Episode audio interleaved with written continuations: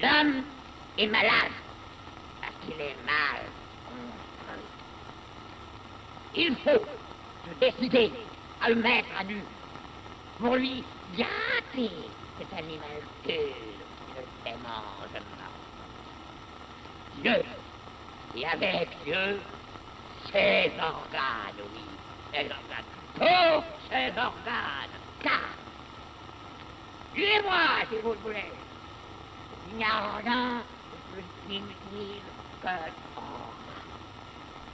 Bora lá, de pé pra sentar aqui, começar o Pra Calar com Juízo. Você está ouvindo Para Acabar com Juízo, episódio, esqueci, sempre esqueço, nunca soube na verdade. É Anchor. Não é mais Anchor, né? Hoje agora é Podcasters Spotify. 105, então nosso episódio 106, 105 foi o último, né? É, olá, olá que tal? Antes eu usava um programa chamado Anchor, né? Um programa era uma plataforma Anchor que ele subia para outras plataformas e tal como o, o que acontecia com a Coca-Cola, que acontece ainda com a Coca-Cola até o dia de Coca-Cola, até o dia de hoje que ela não pode ver uma marca dando bobeira, tipo Guaraná Jesus do Maranhão eles vão e compram a marca e mantêm a, a, a logo e os caralho, mas você vai vendo atrás, tá lá Coca-Cola. É, chamate, rei, Mate Leão, Rei Leão, Chamate Leão, Coca-Cola, tudo é Coca-Cola agora. Brahma, Coca-Cola. É, mentira, é Ambev, que tá, é outra grande corporação. Da mesma forma, o Spotify não contém de ser um puta monopólio da, da, da das plataformas, de, de plataforma musical, né, de stream, também faz com que a gente perca mídias físicas e, e tem que ficar pagando né, eternamente, é para ouvir música sem anúncio. Então, de qualquer forma, você vai pagar, seja pagar vendo anúncio, seja pagar pagando. É, é muito bom, né? O capitalismo inventa jeitos de a gente pagar sem dinheiro, assim, né? É o famoso, você não conseguir pagar com dinheiro, vai pagar com a alma, né? Mas não, não, não contente com apenas esse tipo de dominação, os caras foram pegar a plataforma eu entendia que era meio independente, que chamava, deve ser uma puta grande corporação, Anchor, da Âncora, que era a plataforma de subir e editar podcasts. Que ele fazia esse trabalho automático de levar os podcasts para o Spotify. Aí olhou aquela plataforma bonita e falou: Nossa, vou comprar. Aí quem quiser fazer um podcast, falar coisas de nazismo ou de antiético, né? Que tá aí, né? Esse é o espectro dos podcasts, né? Vai de antiético até, até nazismo, assim, né? Vai de eco-comunitivismo primitário, primitivo anarquista até flow podcast, assim, numa boa. Até podcast Red Pill, do, como é que é? Tem uma página no, no Instagram que os meninos só mandam essa, assim, eles mandam um take, mandam um, um take, não, como é que fala? Um, um recorte de um podcast de um cara branco, né? Mandando uma palavra bem red pill, assim, são vários, né? Porque existem vários. Uma palavra bem red pilleira, tipo. Cara, tem um que é muito bom, que é. Não importa se você tem um PHD, se você não pode me ganhar na porrada, eu ainda sou dominante em cima de você. Aí, tipo, solta esse take, assim, dos caras brancos, normalmente, normalmente não, estadunidense, né, ou falando inglês. E aí, entre os, os gringos doidos também, tudo, tudo meio Daft Punkeado, assim, tipo, de, de visual. E manda, uh, another white boy with a podcast. Começa a falar do que, que eles falam, qualquer é, crypto, Jimbro, pronouns, oh no. Isso nessa gastada. Bom, autocrítica, né? Aqui também tem um, um white boy no final da podcast, mas espero que que não não fale, não solte umas palavras red pill ainda nessa, nessa, nessa existência, não só nesse podcast, mas também nessa existência. Espero que seja um exercício mais cuidadoso e aprazível com a vida e com vocês e comigo, né, meus queridos. É, mas aí o Spotify comprou, olha só, hiperlink, hein, voltando aí para o assunto, comprou e agora ele mesmo é, coordena o Anchor com o mesmo estético, estava tudo pronto lá, né, só pegou e comprou. Mas é isso, né. Do mesmo jeito que há grandes corporações industriais, há grandes corporações de plataforma, né, de plataformização. Então, esse é o destino de todos nós, sermos plataformizados, sermos comprados por uma grande corporação, né? Por que não? Aí, né? Como é que será? Pensa comigo. Acontece com as indústrias, acontece com sites, com as plataformas, como é que já acontece, claro, mas como é que vai acontecer ainda mais nitidamente com as pessoas? Como é que a gente vai ser possuído por um grande conglomerado comercial, né? Por um grande conglomerado de negócios, assim. Curioso, né? Pense sobre isso. Bom, mas não é sobre isso, nosso, não é só sobre isso, né? o nosso episódio de hoje. Você que nunca ouviu esse podcast, você caiu no episódio 106, assim, de bobeiras, falou, caralho, eu vou ouvir esse episódio 106. Esse episódio que eu tô bem frito. É, então, não sei porquê, acho que muito café. Mas esse é o Para Acabar com o Juízo e todas as quintas-feiras, pelo menos agora tem sido as quintas-feiras, eu leio 20 minutos do Antiédipo. Só que antes da leitura do Antiédipo, e a gente já está na página, daqui a pouco eu falo qual página que a gente está, é, blá, blá, blá, blá, eu faço esse release da minha vida dos meus pensamentos. Eu sou Ian e é isso, basicamente é isso. E se você quiser. Como é que fala? Participar desse programa, pô, tenta sorte. Às vezes eu convido as pessoas, mas eu esqueço de, de, de, de levar a sério o convite, assim. E eu tô um pouco desorganizado na vida. Tô terminando de escrever um livro. Isso é um livro, cara. E aí eu tô meio zureta. Mas enfim, aí eu boto nessa hora o despertador para 20 minutos, não conto o tempo de balela, o tempo de balela é tempo extra. É trabalho extra que eu faço aqui para esse podcast, que meu contrato só diz para eu fazer 20 minutinhos tudo gravado no celular, tudo com muito amor e com muito carinho. Então toda semana a gente vai lendo na ordem esse livro que é um calhamaço, né? Então esse trabalho já tem. Chutou desde 2020? Puta que pariu, velho. Deixa eu conferir aqui mais uma vez aqui no Anchor, que não é mais Anchor. Não, não vou conferir não porque eu perdi o trem aqui. Calma aí. Another White Boy with a Podcast. Quero ficar com essa música na cabeça. Cara, a gente tá aí eu acho que desde 2020. Caraca, não acredito nisso. Exato, desde novembro de 2020, o que dá 2021, 2022, 2023, assim, informalmente é o quarto ano, mas redondo é o terceiro ano né, de tempo. A gente faz aniversário, né, eu fiz uma coisa inventada aqui, né, que não precisava. Se a gente começou 12 de novembro, já aconteceram quantos 12 de novembro, né? Assim que se faz matemática de tempo, tranquilo. 2021 foi um ano, 2022 foi dois anos, a gente tá rumo a fazer três anos de podcast, é isso. Uh, Another Way Boy with a Podcast. E aí a gente tá no capítulo 3 do Antiédipo, que se chama Selvagens, Bárbaros, Civilizados. E a gente está na página 205 daquela edição bonita da editora 34, muito linda essa edição. De verdade, gosto muito. Tenho um carinho especial por esse vermelho meio alaranjado, assim. Esse OE, que é uma letra que eu não sei pronunciar, né? Mas. Francês, né? Que é Oedipus. Em francês. E eu não sei pronunciar essa letra que é o O e o E junto. Mas em português, graças a Deus, é o Antied de Gilles Deleuze e Feliz Pantani. E no terceiro capítulo a gente tem uma terceira sessão que se chama, que a gente está abrindo hoje, problema de Édipo e um parágrafo, que é o que a gente vai também começar hoje, que chama 3.3.1, as disjunções inclusivas sobre o corpo plano da Terra. Então é um belo capítulo muito antropológico e sociológico que eu tenho muita dificuldade de ler, então vamos junto, eu vou tentar ser devagar, porque se eu sair correndo eu não vou entender porra nenhuma. O corpo plano da Terra comporta distinções, sofredor e perigoso, único, universal, assenta-se sobre a produção, sobre os agentes, as conexões de produção. Então, o corpo pleno da Terra, né, é onde se engancham as máquinas desejantes do dentro da máquina social primitiva, né? Então, esse corpo pleno da Terra, esse corpo sem órgãos, comporta distinções. So, né, nem corpo sem órgãos, é um corpo pleno, na verdade, da Terra sofredor e perigoso, único, universal, assenta-se sobre a produção, sobre os agentes, as conexões de produção. Então, assenta sobre a produção, porque essa coisa do, do para eles, né, é, do, do, corpo sem órgãos, aqui no Antiédipo, como esse lugar quase do engan, enga, en, en, quase não, do enganchamento entre as máquinas sociais e as máquinas desejantes, sem produzir dicotomia. Esse é o esforço, não há contradição e não há dicotomia nesse processo de enganchamento.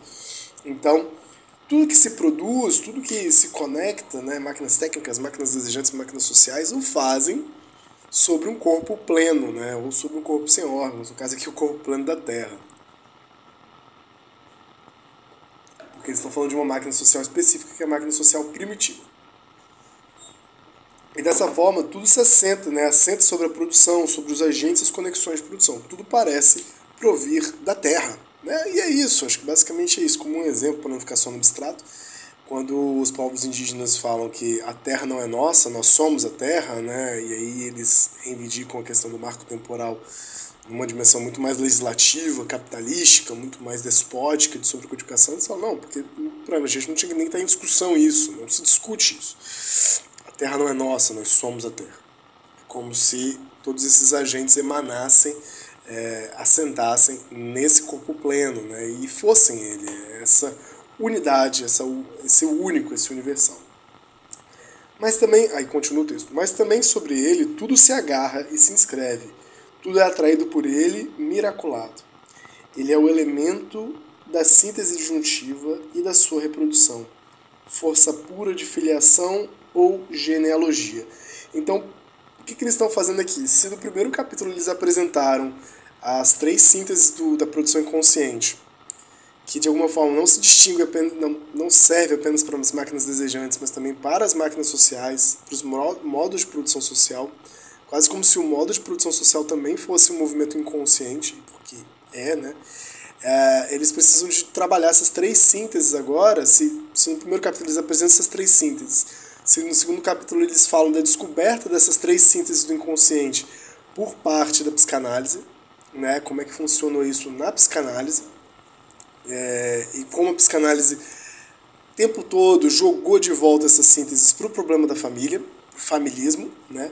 E essas três sínteses, lembrando, é, é totalmente uma junção de pensar a produção econômica ou a produção material marxista, marxiana, com a produção do desejo freudiano. É um jeito de entender é, como se Freud e Marx não tivessem que quase como se eles estivessem delirando que você não precisa juntar o que Freud falou o que Marx falou, que eles sempre tivessem, estiveram falando da mesma coisa, da síntese produtiva do desejo, da síntese, né, do, desculpa, do processo produtivo do desejo. Processo produtivo material, processo produtivo do desejo é a mesma coisa.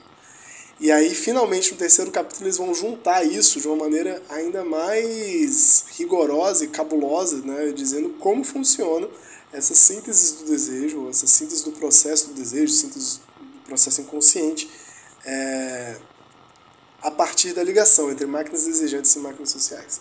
Então, primeiro eles falam da conexão, é esse corpo pleno que assenta sobre a produção, sobre os agentes e conexões, primeira síntese, né? Conexão de desejo, mas também sobre ele tudo se agarra e se inscreve. Ou seja, também é uma superfície de registro de inscrição, é, superfície de atribuição de valor e de divisão. Tudo é atraído por ele, miraculado. Ele é o elemento da síntese disjuntiva, segunda síntese, e da sua reprodução, força pura da filiação ou genealogia.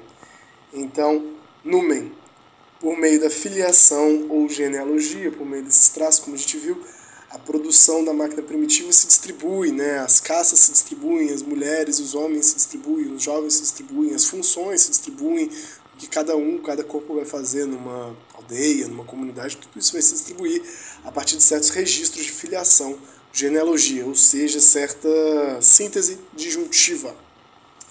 O corpo pleno é o engendrado, mas a filiação é a primeira característica da inscrição marcada sobre esse corpo. Beleza. Então, se falaram da conexão e da disjunção, agora você tem que falar da terceira síntese, que é do consumo. Se você vê, assim, se você hackeia o antiédipo, ele é bem repetitivo, para falar a verdade, mas ele é bem maluquinho. E já sabemos que é esta filiação intensiva, esta disjunção inclusiva, na qual tudo se divide, mas em si mesmo, e na qual o mesmo ser está em toda parte, de todos os lados, em todos os níveis, apenas com diferença de intensidade. Então é muito interessante isso aqui, né? Esse espinosa, espinosianismo que eles estão pensando, né? Se as comunidades primitivas, se as aldeias e os povos primitivos, eles fazem divisões, eles fazem divisões que não se excluem, pois tudo é, que não se excluem, que não se contradizem, que não se comparam de maneira é, linear e por meio de de diferenciações, assim por assim dizer, né? não se diferencia. É, a Rita Laura Segato ela tem um exemplo muito bom sobre isso, que ela fala de plenitude ontológica no, no, nos povos originários, que você já tem sim uma diferença entre homens e mulheres, por exemplo, que ela trabalha gênero, né? Mas não há uma mulher em comparação com o homem. Há plenitude ontológica, ou seja, completude do que é ser homem e a plenitude do que é ser mulher. E isso é uma complementaridade, há uma necessidade de duplo apoio e por aí vai. Quando você entra com os regimes capitalistas, o patriarcado de alta intensidade, né, para Rita Laura Segato, você vai ter essa ideia de que a mulher é algo a partir do homem, que quer dizer, a mulher é o não homem, né? A mulher é o não homem fundamental, ou seja, aquela que não consegue lidar com as tarefas públicas, aquela que não consegue lidar com política, aquela que não consegue caçar, aquela que não consegue executar a virilidade, portanto, tem que ser mulher. Né? Então há nisso uma certa comparação, uma diferenciação. Né? É ruim essa palavra diferenciação, mas acho que vocês me entendem assim, mas uma diferenciação comparativa, não uma diferenciação positiva né? e plena. Então, se tudo surge do corpo plano da Terra, e se os povos originários podem dizer nós somos a Terra, há uma unidade nesse processo, há uma universalidade e uma unicidade nesse processo que não pode dizer que homens são melhores do que as mulheres, ou homens são mais importantes que as mulheres, ou os adultos são mais importantes que as crianças, porque tudo é terra. Tudo é a terra. Tudo é Pachamama, tudo é Pan, por aí vai. E nesse sentido, eles fazem uma boa observação. Essas disjunções, o que, que, qual o nome que Deleuze e Guattari vão dar? Esse tipo de disjunção que não se exclui, né, que não faz comparação entre homens e mulheres, adultos ou crianças, excluindo, né, são disjunções inclusivas. Então, repito essa parte aqui. E já sabemos que essa filiação intensiva, esta disjunção inclusiva, a disjunção só é exclusiva quando tem um problema de ético, quando tem um problema é, bem capitalístico, né, na qual tudo se divide, mas em si mesmo, e na qual o mesmo ser está em toda parte. Olha que bonito. Essa é a questão da plenitude ontológica. O mesmo ser está em toda parte. De todos os lados, em todos os níveis, apenas com diferenças de intensidade. O que muda é a diferença de intensidade, não necessariamente de qualidade ou de origem. O mesmo, Seguindo, o mesmo ser incluso percorre sobre o corpo pleno distâncias indivisíveis e passa por todas as singularidades, por todas as intensidades de uma síntese que desliza e se reproduz. o uno está, de alguma forma, distribuído em todo o múltiplo. Né? E ele só existe como distribuído no múltiplo. Né? Essa é a história do n-1. Depois a gente pensa isso no, no, no Mil Platôs, que é muito mais um tratado sobre as multiplicidades. De nada adianta lembrar que a filiação genealógica é social e não biológica ela é necessariamente biosocial porque se inscreve sobre o ovo cósmico do corpo plano da Terra. E aí tem os papos de maluco deles, né? O ovo cósmico do corpo plano da Terra, esse ovo de puras intensidades, né? O, porque eles usam muito essa metáfora do ovo, eu vou usar essa palavra, é uma metáfora mesmo, ou essa alegoria do ovo, porque o ovo é simplesmente um conjunto de líquidos e substâncias ali, sem formas, né? Amorfas, mas que tem ali todos os graus de potência para se atualizar num ser vivo. Né? Então, esse ovo cósmico que eles estão falando é esse puro mar de intensidade que, sim, pode ganhar forma, pode ganhar extensão, né? extensividade e diferenciação a partir da extensividade, mas sua origem é a mesma. Então, nesse sentido, mesmo que haja divisões de filiações genealógicas, de árvores genealógicas dentro de um conjunto é, comunitário, ele ainda é totalmente relacionado né, ele tem uma origem mítica, que é o. Desculpa. Se escreve. Ele, ela é necessariamente biosocial porque se escreve sobre o ovo cósmico do corpo plano da Terra. Não tem como dizer que é uma filiação 100% biológica, até porque pressupor um, que um conhecimento biológico pudesse dar conta dessas linhagens já é desconsiderar que você está saindo de partida de uma avaliação localizada, que é o saber, o conhecer biológico. Né? Esse é o problema, né? o conhecimento às vezes vai se afastando da própria vida e se vê como um avaliador da vida é, de maneira independente da própria vida, né? e não se vê como interessado no processo. Só que esse que é um grande problema. Conhecimento não pode é, nem na sua prática exercício como cuidado do próprio conhecimento ser apartado da vida, ser separado da vida, mas também por outro lado nem como fundamentação argumentativa para se produzir conhecimento. Não faz sentido um conhecimento que se pressupõe maior do que a vida. Beijo, Nietzsche. Beijo Foucault, né? O Foucault que acho que mais trabalha isso de uma maneira muito bonita, assim, com relação principalmente às ciências humanas. É, ela tem uma origem mítica, que é o Uno, Aí, falei do uno e do múltiplo. Eu não leio isso aqui antes, tá, galera? Então, isso aqui é uma surpresa para mim. Tudo que eu já estou integrado, já estou fundido. Esse, esse livro já, já se anexou ao meu sovaco, já, já, já somos um acoplamento estrutural. É, ela tem uma origem mítica, que é o Uno, ou melhor, o Uno 2, primitivo. Uno 2. Aí eles essa birra com o Uno, né? E eles vão falar o Uno 2 primitivo. O que é o Uno 2 primitivo? Eu não sei, mas isso. Aqui, será preciso dizer os gêmeos ou o gêmeo que se divide e se une pelo próprio, o nomo ou os nomo. Então é isso aí, né? O Uno 2 primitivo, que nunca é, nunca parte de um só, né? Aí eu não sei se eles estão se referindo, depois a gente tenta conseguir ver, porque tem muitas lendas de origem, né? Que é o um se dividindo em dois, assim, logo de princípio, ou duas unidades fazendo discutindo, trabalhando o universo, ou uma grande unidade para dar início a algum movimento de universo precisando se dividir, né?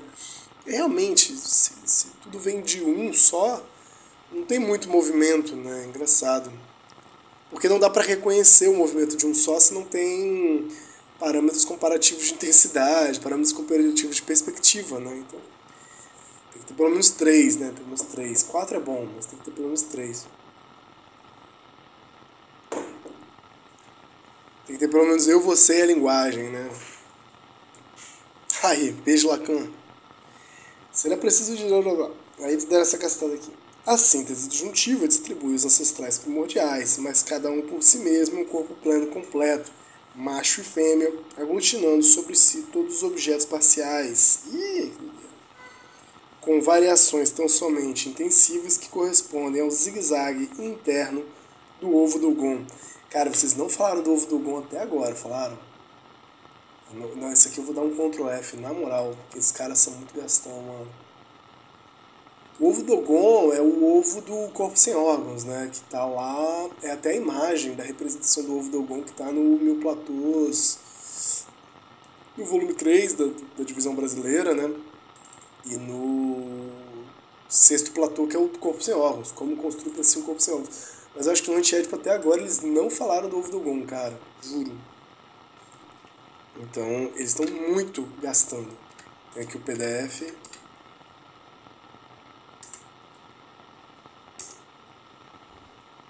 Calma. Tá na página às vezes na frente vai ter. Não, tá, isso aqui. Pra frente eu sei que tem, mas calma aí.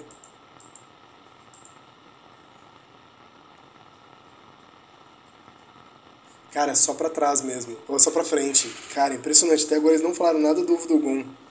Olha, olha o nível da, da doideira dos caras. Por isso que o texto é idiota, né? Porque os caras metem essa. Também coisa de recorte editorial, né? No, no, nas cartinhas que eles vão trocando. Ah, a gente já falou do ovo do Gun. Ah, foda-se, bota aí depois a gente explica, não tem problema. É um livro que não se importa muito de explicar antecipadamente o que eles estão falando. Né? Às vezes eles falam um negócio que a explicação só vai vir lá na caixa prego, né? Por isso você precisa ler ele umas 10 vezes.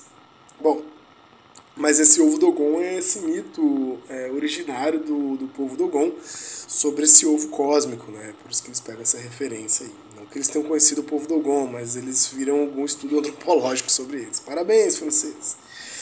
Bom, seguindo, então, aglutinando sobre si todos os objetos parciais, com variações tão somente tecidos que correspondem ao zigue-zague interno do ovo Dogon, ou seja, do ovo das intensidades. Então, os familiares têm essa dimensão não só extensiva de corpinhos de familiares e de parentesco, mas também intensiva, né, que carrega os objetos parciais e de ancestralidade. Cada um repete intensivamente por toda a genealogia. Beleza. Não, desculpa. Cada um repete. Olha que bonito isso aqui. Quando se nasce né, na máquina social primitiva, cada um repete intensivamente por si toda a genealogia. Bonito isso, né? Essa, esse zigue-zague das intensidades, essa cartografia ancestral, né? e é o mesmo em toda parte das duas extremidades da distância indivisível e de todos os lados, litania de gêneros, filiação intensa.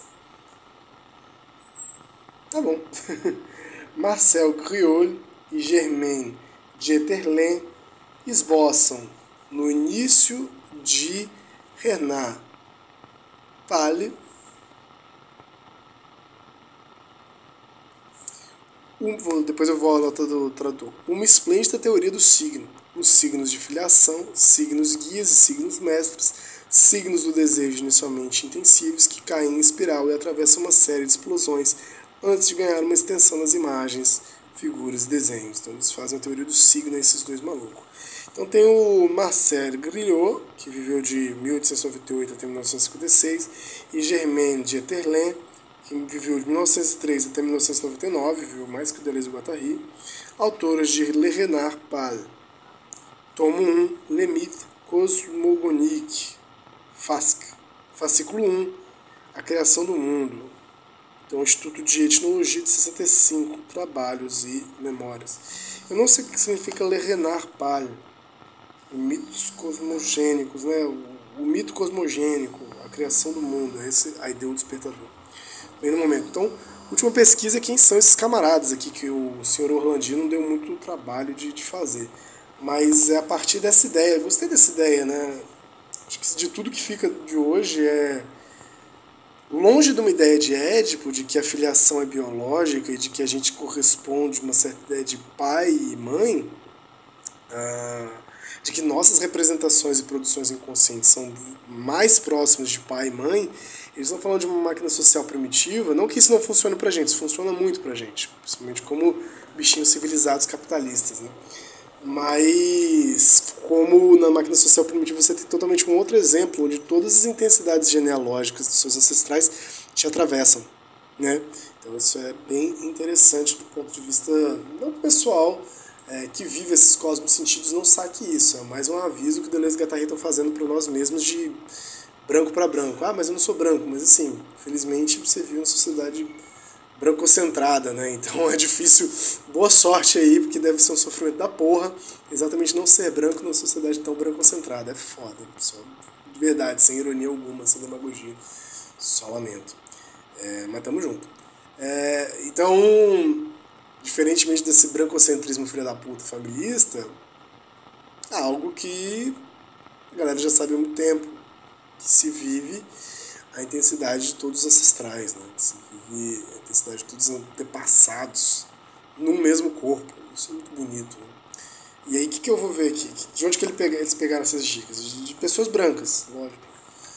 É o Marcel Riol, Another White Boy for Podcast. Quem é Marcel Griol?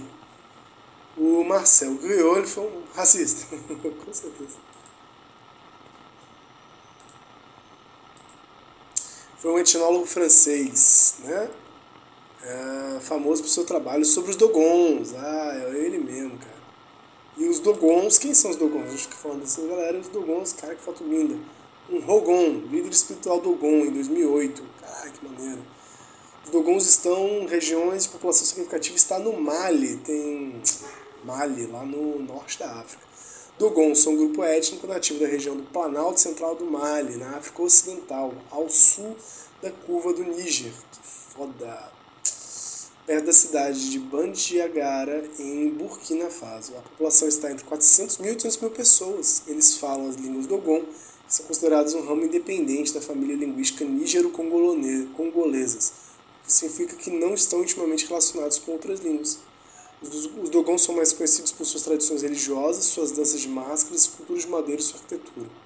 Desde o século XX, houve mudanças significativas na organização social, cultura material e crença desse povo, em parte porque seu território é uma das principais atrações turísticas do Mali. Foda.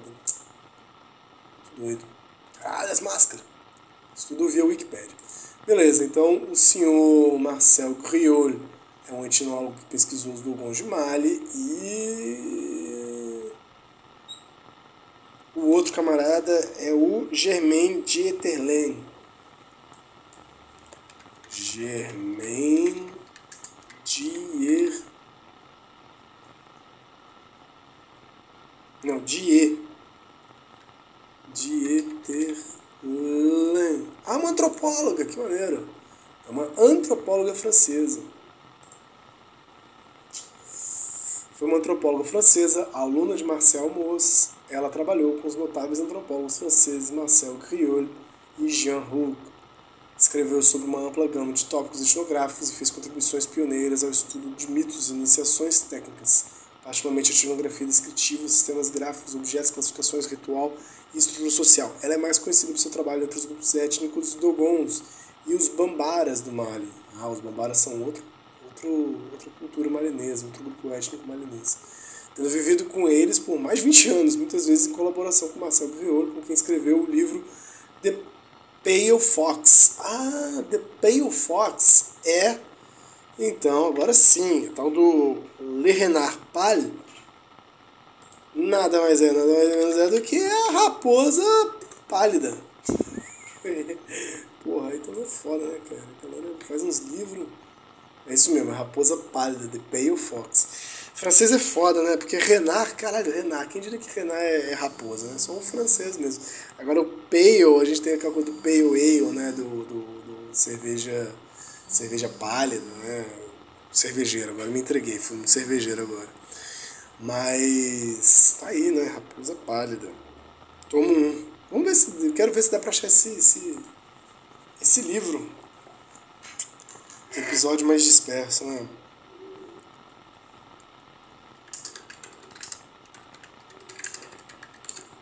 Fiquei curioso. Não. Não achei. Uh, uh, uh, Marcel Griol, livros. Livros em PTBR. Cara, a gente tem. Cara, existe o The Pale Fox, tô vendo aqui ele em inglês. Vamos ver no, no, no Amazon, depois no instante virtual. Deus da Água, entrevista com o Gotemele. Conversação com o Gotemele, introdução às ideias religiosas dos Dogons. Legal, cara, tem as conversações. Com o Gotemele. Criou Tostion, Deus da Água. Legal, hein? Legal, legal. Não tem nada em português. Impressionante, parabéns. Ó, The Pale Fox tá 371 reais só em inglês, hein? Ela tá uma pichincha. Tem três usados por 658 também se quiser. Outros livros. Só 560 páginas. Show de bola! Show de bola! A gente acha o PDF compartilha. Por fim, uma olhadinha no estante virtual. Cara, não sei nada em português, camarada. Que engraçado, antropologia. Alô, Bu!